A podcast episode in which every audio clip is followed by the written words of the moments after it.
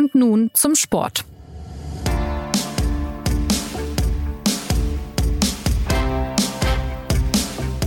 Herzlich willkommen zur neuen Folge des SZ Sport Podcasts. Bronze also, endlich wieder eine Medaille für die deutschen Basketballer bei der Europameisterschaft nach einer Durststrecke von 17 Jahren. Und mit jedem Punkt sind auch das Interesse und die Aufmerksamkeit um das Nationalteam mit NBA-Profi Dennis Schröder gestiegen.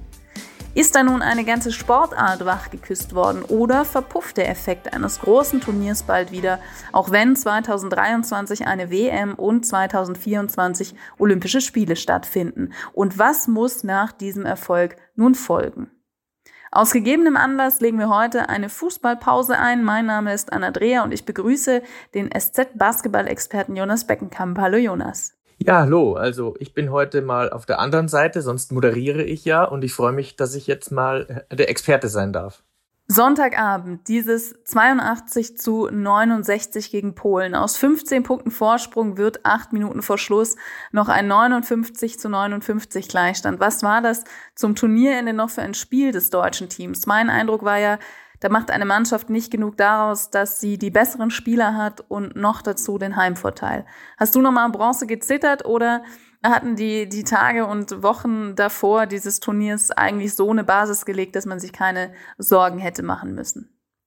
Also äh, es wurde tatsächlich ja dann nochmal knapp 59, 59 im Spiel um Platz drei. das hast du angesprochen. Ich habe ehrlich gesagt nicht dran gezweifelt, weil ich diese Qualität bei der deutschen Basketballnationalmannschaft ja über diese drei Wochen verfolgt habe und in dem Spiel gegen Polen sie sich auch angedeutet hat. Sie haben ja da ähm, schnell geführt. Die Polen haben eigentlich gar nichts getroffen in der ersten Halbzeit. Die haben ziemlich maue 23 Punkte zustande gebracht dass die dann irgendwann auch anfangen, ihre Dreier zu treffen, damit konnte man vielleicht doch rechnen, aber ich habe immer das Gefühl gehabt, dass diese Mannschaft so gefestigt ist, dass sie so viele gute Individualisten hat und so gut zusammenspielt, dass sie ähm, dieses Ding nach Hause bringen kann.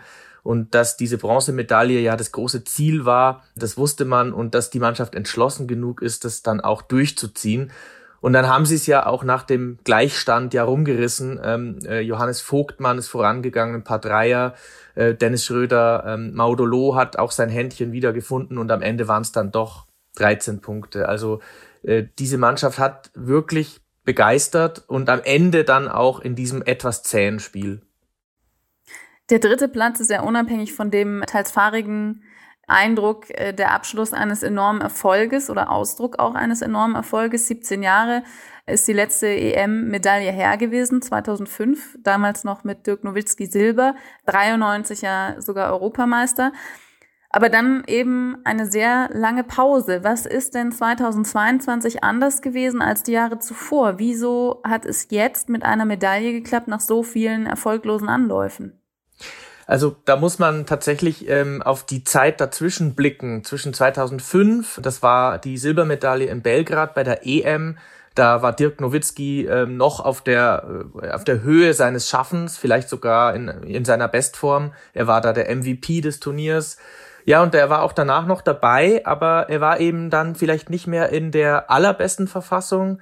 2011, glaube ich, da ist er Meister geworden in der NBA und kam dann etwas müde zur EM. Ich erinnere mich, dass er dann da nicht mehr ganz so gut getroffen hat.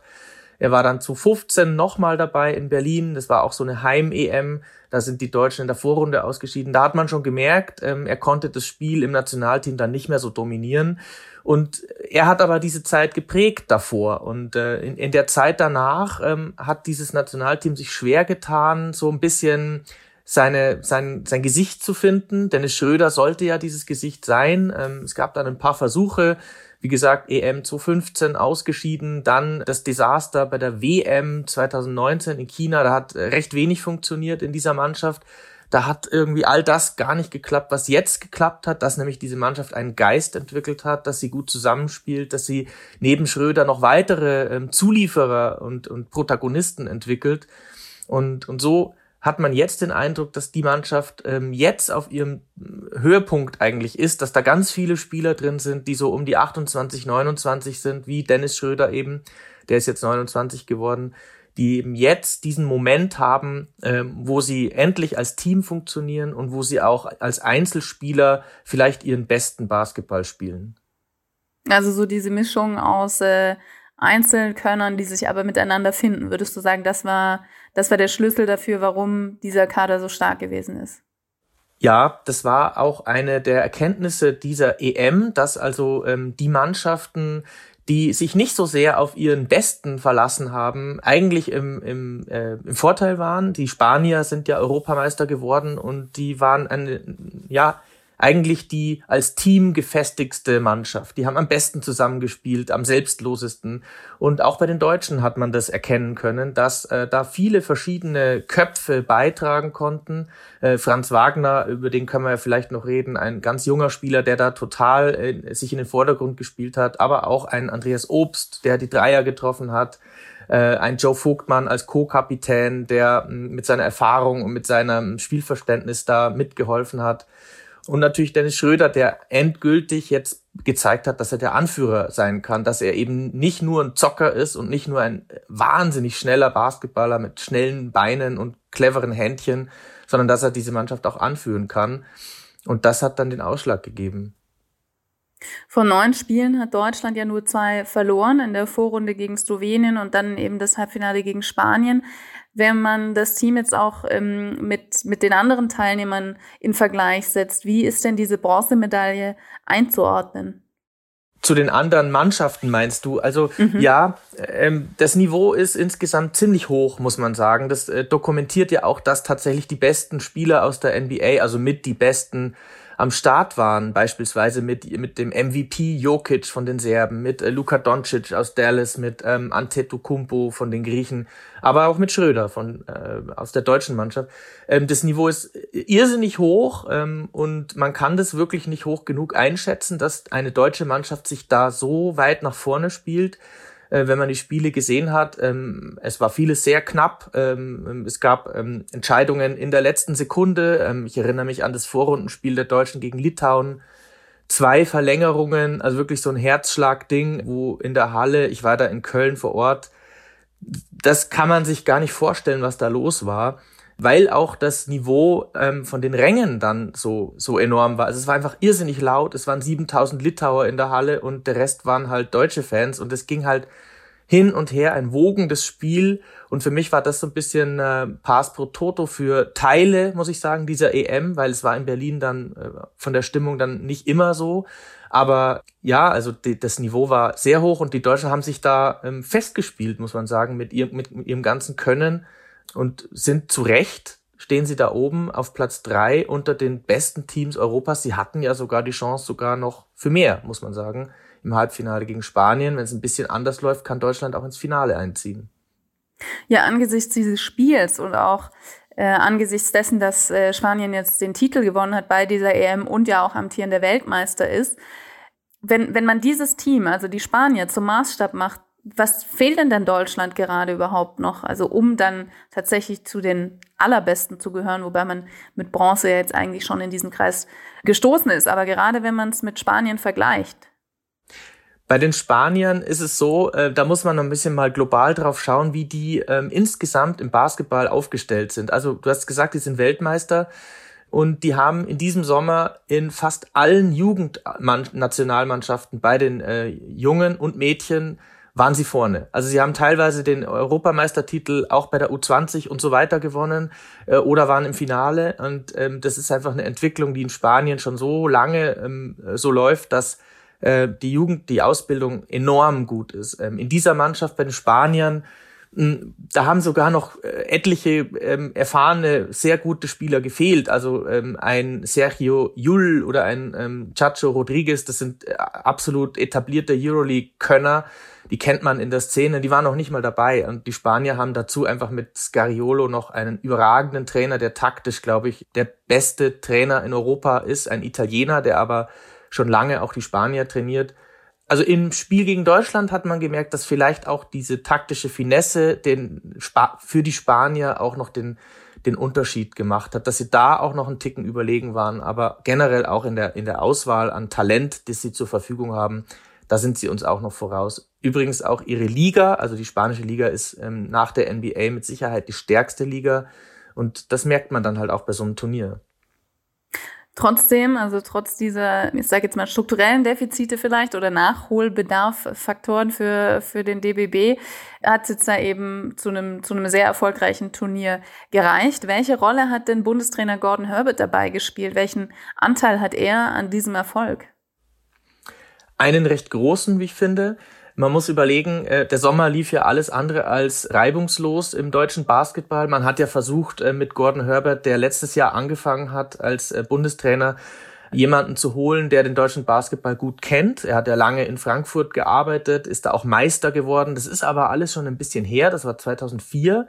Und dann kam er so in dieses Amt und man wusste nicht so ganz, äh, dieser Kanadier, ja, der war jetzt länger weg. Wie packt er also dieses Projekt an? Und er hat aber selbst dann auch einen Dreijahresplan entwickelt.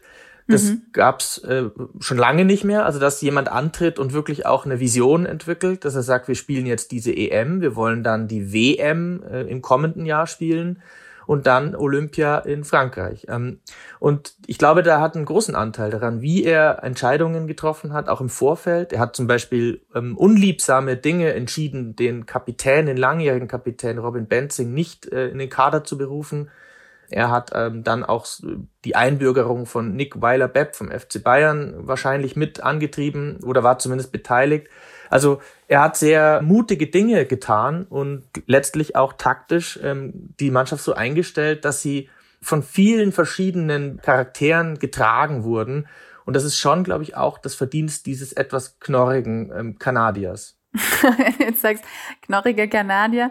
Ähm, für diejenigen, die ihn vielleicht nicht so gut kennen, was ist er denn für ein Typ und wie hast du ihn während des Turniers erlebt? Also ich, ja, man, man wächst ja auch immer als Trainer und als Spieler äh, im Laufe so, so einer EM. Wie, wie war das bei ihm? Das ist ein sehr trockener Typ, der aber sehr prägnante Antworten formulieren kann. Und ich glaube auch, dass der in seiner Mannschaft ähm, entsprechend agiert. Ich habe mal mit Maudolo gesprochen während des Turniers und der hat gemeint, ja, also wir haben schon einen sehr ähm, einen Trainer, der schon sehr hart auch manchmal sein kann, der sehr mhm. ähm, deutlich uns äh, macht, was er von uns will. Und, äh, und ich glaube, dass, dass diese Mannschaft ähm, ganz, dass es ihr ganz gut getan hat, einen Trainer zu haben, der so eine ganz klare Handschrift hat, eine klare Botschaft, eine klare Ansprache auch und der aber auch genau wusste, auf wen er da setzen muss und, und die, die Mannschaft dann auch so ein bisschen mitgenommen hat in dieses Turnier. Also der hat ja sehr selbstbewusst vor dem Turnier äh, von einer Medaille gesprochen. Da habe ich mich sogar ein bisschen gewundert, weil es sind ja einfach ein paar Leute ausgefallen bei den Deutschen. Also die NBA-Jungs, ähm, Maxi Kleber und, und Hartenstein zum Beispiel. Dann hat sich Moritz Wagner verletzt kurz vorher. Also es gab schon Stolpersteine und trotzdem hat ähm, äh, Gordy Herbert vorher gesagt, wir wollen hier eine Medaille. Und das mhm. hat er irgendwie auch der Mannschaft eingeimpft. Hat er denn da vielleicht auch für einen neuen Teamgeist und Zusammenhalt gesorgt oder ist das mehr der Charakteristik des Kaders und den einzelnen Spielern gut zu schreiben? Ich hatte das Gefühl, dass das schon aus der Mannschaft kam, wenn man im Vorfeld mit den Beteiligten gesprochen hat. Ich habe auch mit Johannes Thiemann vorher länger gesprochen, dem Alba Berlin Profi. Da hat man schon gemerkt, dass die alle sehr ähm, gut miteinander umgehen, dass es einen guten Spirit gibt und dass sie sich nicht äh, davon aus der Bahn werfen lassen, was da im Vorfeld alles ähm, schief lief, die Ausfälle, die schwindenden Hoffnungen. Also die haben sich schon auf sich konzentriert und dann hatten sie natürlich auch das entsprechende Spielglück im ersten Spiel gegen die favorisierten Franzosen gewonnen, äh, dank einer starken Bankleistung. Und plötzlich hast du so eine Dynamik, dass eine Mannschaft ganz schnell zusammenwächst, weil sie merkt, wow, wir, ähm, wir mit unserem Zusammenhalt können wir hier ganz schön weit kommen. Und das hat diese Mannschaft getragen, eigentlich über diese ganzen elf Spiele letztlich bei der EM. Aber sprich, das war auch was, was neu war in der Form, was anders war im Vergleich zu den vergangenen Jahren? Insbesondere zum, zur WM 2019 in China. Ähm, da hat man nämlich genau das Gegenteil bemerkt. Da war eine Mannschaft, die mit vielen Talenten am Start war, auch übrigens mit äh, Maxi Kleber, ähm, dem NBA-Spieler, ähm, und mit Schröder und mit Thais. Aber äh, da hat man immer das Gefühl gehabt, es funktioniert nicht. Ähm, mhm. Es funktioniert taktisch nicht, es funktioniert vor allem die Verteidigung nicht. Da gibt's ähm, Kommunikationsprobleme, Abspracheprobleme. Da haben die Spieler ich erinnere mich auch viel abgewunken. Man hat so viel so Gestiken und Körpersprache gemerkt, wo die ähm, nicht so ganz ähm, ein Team waren. Und das war dieses Mal ganz anders. Dieser Spirit, und das haben auch alle betont, die dabei waren. Und man hat es auch gemerkt, wie sie miteinander umgehen. Man hat zum Beispiel gespürt, dass sie sich nie aus der Bahn werfen lassen, wenn es mal nicht läuft. So ein Basketballspiel mhm. läuft ja gerne in Wellen, dann trifft man mal fünf Würfe und dann läuft es wieder gar nicht. Und die haben äh, nie die Köpfe hängen lassen, sie haben sich immer aufgeholfen. Von der Bank kam immer große Anfeuerung und das ist ja die, die große Qualität auch von so einem Zusammenhalt, dass er einen auch durch schwierige Phasen hindurchtragen kann. Es hat natürlich trotzdem einen Spieler herausgeragt, Dennis Schröder mit 22,1 Punkten pro Spiel, die Nummer 5 in der Gesamtscorerliste dieser EM und ähm, noch dazu insgesamt 57 Assists, also auch ähm, der drittbeste dieses Turniers. Äh, gut, und dann, du hast es vorhin auch schon gesagt, war da natürlich auch noch Franz Wagner. Also ganz ohne ähm, herausragende Einzelspieler ging es dann doch nicht. Ja, diese Spieler brauchst du auf dem Niveau. Ähm, äh, Leute, die ihre eigenen Würfe kreieren können. So, das ist so eine Phrase im Basketball, aber es geht letztlich darum, ähm, dass du Profis brauchst, die äh, ihren Gegenspieler im Eins gegen Eins schlagen können. Die also beispielsweise wie Schröder an dem vorbeikommen, weil die Verteidigungen sind natürlich inzwischen, die wissen ja, was kommt. Die wissen, dass mhm. Schröder wahrscheinlich der schnellste Basketballer Europas ist und sie haben in der Vorrunde dann auch Abstand gehalten, weil sein Wurf nicht fiel. Das heißt, er durfte ganz viel von der Dreierlinie werfen, weil sie wussten, wenn sie ihm zu nahe kommen, dann zieht er vorbei. Und bei Franz Wagner war das so, dass der, der kam halt dieses Turnier und Deutschland kannte den bis jetzt eigentlich nur aus einem Jahr in der NBA und das war, war dann für die Freaks, die nachts halt aufstehen und sich mal so ein Orlando Magic Spiel anschauen.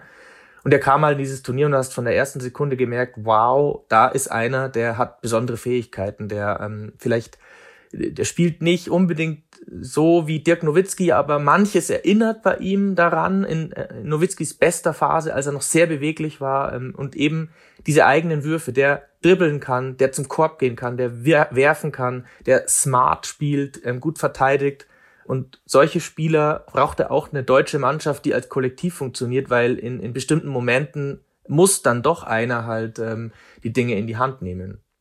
Und ist er jetzt einer, von dem man jetzt schon sagen könnte, vielleicht auch vor allem mit den Eindrücken dieser EM, dass das nach Dennis Schröder so der nächste deutsche äh, Leader im, im Nationalteam sein könnte oder sein wird? Kann man, glaube ich, schon ähm, annehmen, weil bei ihm passt vieles zusammen, auch charakterlich. Ganz smarter, cooler, mh, entspannter Typ, der aber auch so ein Feuer entwickeln kann, der einen wahnsinnigen Ehrgeiz hat der ähm, ähm, scharf formulieren kann, der genau auch schon weiß, wie gut er ist. Und das ist schon äh, erstaunlich.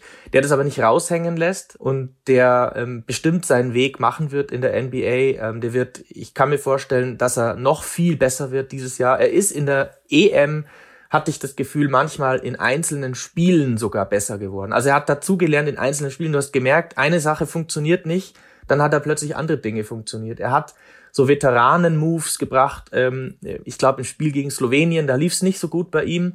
Und mhm. er hat aber halt angefangen zu verteidigen. Und plötzlich hast du gesehen, äh, der hat sich über diese Verteidigung in, die, in so Spiele reingekämpft. Und das sind Fähigkeiten, die einen ähm, ja weit bringen können, vor allem wenn es mal eben nicht so läuft in der Offensive. Ich, ich glaube, das ist ein ganz besonderer Spieler äh, und auch ein cooler Typ, ähm, von dem werden wir noch viel hören. Jetzt waren das natürlich alles so Puzzlestücke, die dazu beigetragen haben, dass es wirklich eine große Begeisterung um dieses Team, um diese Spieler auch gab, aber was dann doch auffiel, dass das unterschiedlich angenommen wurde. Also in Köln, ich war ja leider weder in Köln noch in Berlin, aber was ich eben mitbekommen habe, in Köln war quasi Party und in Berlin hatten sie teilweise Probleme, die Halle zu füllen, aber Basketball lief sogar wieder im Free TV. Also das heißt, die äh, Aufmerksamkeit war auf jeden Fall höher, sie war da. Was muss denn jetzt passieren, damit sie da bleibt?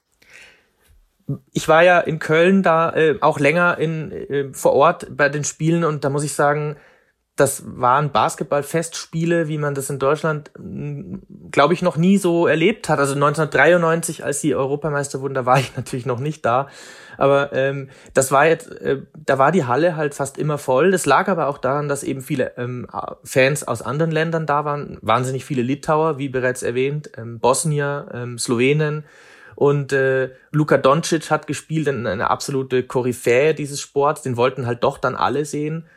In Berlin war es wohl schwieriger, äh, die Halle voll zu kriegen. Ich habe dann auch mitbekommen, dass die Ticketpreise da enorm waren. Jetzt beim Spiel um Platz drei ähm, gab es Tickets nur ab 100 Euro. Also es ist natürlich kaum verständlich, dass die, die FIBA und der Deutsche Basketballbund solche Preise aufrufen. Ja, und wenn du jetzt fragst, was passieren muss, natürlich spielt das Fernsehen eine Rolle. Wir haben jetzt gesehen, RTL hat dann übertragen ab dem Viertelfinale. Und die hatten dann auch recht gute Quoten, also sehr gute sogar. Teilweise waren es mal in der Spitze über vier Millionen Zuschauer. Das ist für Basketball enorm. Der Vergleich ist, als Nowitzki 2015 gespielt hat, da hatte die ARD, ähm, glaube ich, eine Million, 1,5. Also es ist schon eine deutliche Steigerung und klar muss das irgendwie ins Fernsehen. Es gibt noch einen Streaming-Anbieter, äh, Magenta Sport, die übertragen. Ähm, aber um so einen Hype äh, wirklich zu entwickeln, äh, muss das massenhaft äh, konsumierbar sein. Also müssen die Leute einfach äh, Zugänge finden, solche Spiele zu gucken. Und das war jetzt durch das Fehlen von den öffentlich, äh, öffentlichen Sendern eben ein bisschen schwierig, weil man muss ja sagen, klar guckt ein 16-Jähriger äh, ohne Probleme auf Magenta im Stream sich so ein Spiel an, aber die breite Masse der Fernsehzuschauer sind natürlich ältere Leute mhm. und der 60-Jährige äh, tut sich dann doch ein bisschen schwer, vielleicht dann bei äh, den Laptop aufzuklappen und sich das da anzuschauen. Und äh, da war es dann mit RTL dann etwas leichter. Also ich glaube, wenn man den Hype, ähm, die Welle reiten will, wie man so schön sagt, dann muss der Sport ähm, die Massen begeistern. Und dafür ist jetzt der, der Basketball in Vorleistung gegangen. Und jetzt muss man mal schauen, ob die Aufmerksamkeit da bleibt. Ich fühle mich bei ganz vielen Dingen, die wir hier äh, besprechen, an genau die Themen erinnert, die auch beim Frauennationalteam im Fußball jetzt gerade präsent sind. Also, dass man merkt, da hat eine Mannschaft, da hat ein Team sportlich komplett überzeugt, die Begeisterung ist da und jetzt geht es eben darum, äh, Strukturen aufzubauen, um, um das fortzusetzen und ja, und auch eine Nachhaltigkeit reinzubringen. Ähm, und beim Basketball hat man ja eben diese, diese Marke von 1993 mit dem EM-Titel, ein enormer Erfolg. Und damals gelang es aber nicht, das Interesse hochzuhalten, weil solche notwendigen Strukturen und vielleicht auch ein ganz klarer Plan gefehlt haben. Wie ist es denn jetzt? Hast du das Gefühl, gibt es einen solchen Plan denn jetzt, Jonas? Also die genauen Pläne des, des DBB und auch der Bundesliga, äh, da, die kenne ich jetzt nicht, wie sie konkret jetzt den Hype, der ja gerade erst entstanden ist oder so ein zartes Pflänzchen ist, wie sie das jetzt mitnehmen wollen. Aber es ist schon eine deutlich andere Situation jetzt als 1993, als dieser Sport tatsächlich ja noch in Schulturnhallen gespielt wurde.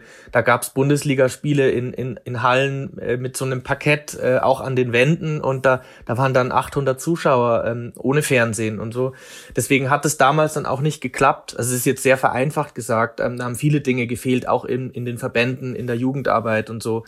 Heute ist es ja so, dass in, in, in Deutschland in der Bundesliga mindestens sechs Deutsche auf dem Spielberichtsbogen im Kader stehen müssen. Das hat zum Beispiel sehr geholfen in der Ausbildung oder auch in der Entwicklung jüngerer Spieler.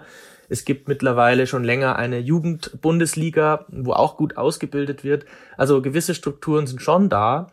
Und äh, weil du das äh, den Vergleich gezogen hast zu, zu der Frauennationalmannschaft, das ist natürlich immer die Frage, wie solche Sportarten sich weiterentwickeln können ähm, ich glaube eben, dass Erfolge helfen. Das hat man bei den Frauen jetzt auch gemerkt, die ja äh, plötzlich erkannt werden in der Öffentlichkeit und so. Und ich habe es jetzt beim Basketball gemerkt, dass eben auch ähm, plötzlich mein, mein, Vater oder Freunde von mir ähm, haben mir geschrieben, sie gucken jetzt Basketball und und da ist jetzt die Frage, gucken Sie denn dann auch mal ein Euroleague-Spiel von Alba Berlin oder mhm. gehen Sie denn mal in die Halle, wenn die Nationalmannschaft die, die nächsten Quali-Spiele bestreitet, übrigens dann ohne NBA-Spieler. Das ist halt die Frage, was davon bleibt. Aber grundsätzlich, glaube ich, sind die Strukturen schon besser, als, ähm, als die 1993 nach dem EM-Triumph waren.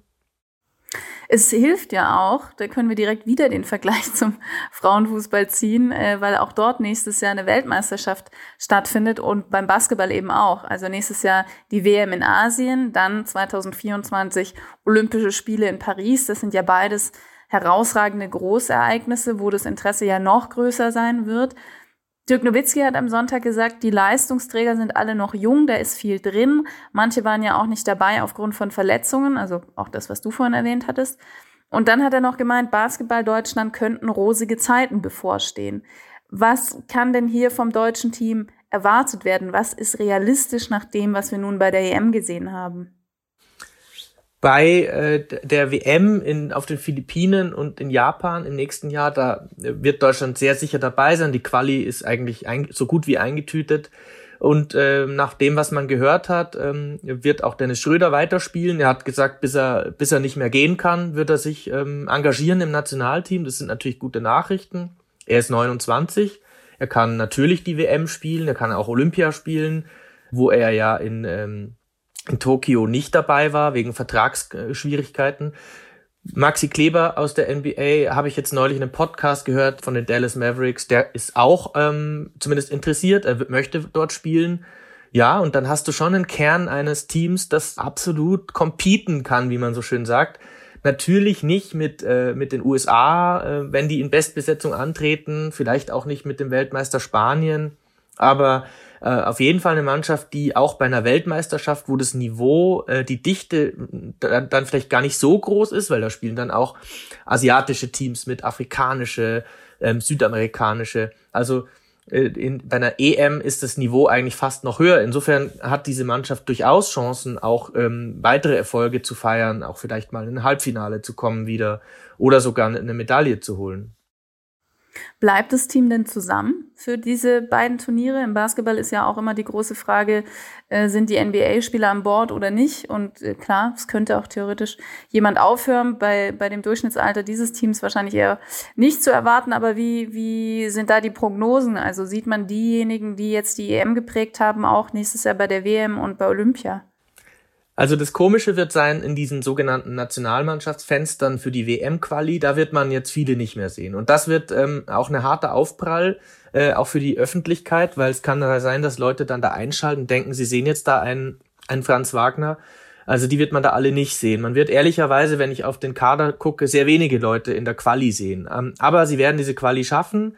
Da werden Spieler aus der Bundesliga dabei sein. Das hatten wir auch in der Vergangenheit schon. Und bei der WM wird dann möglicherweise wieder die beste Mannschaft antreten.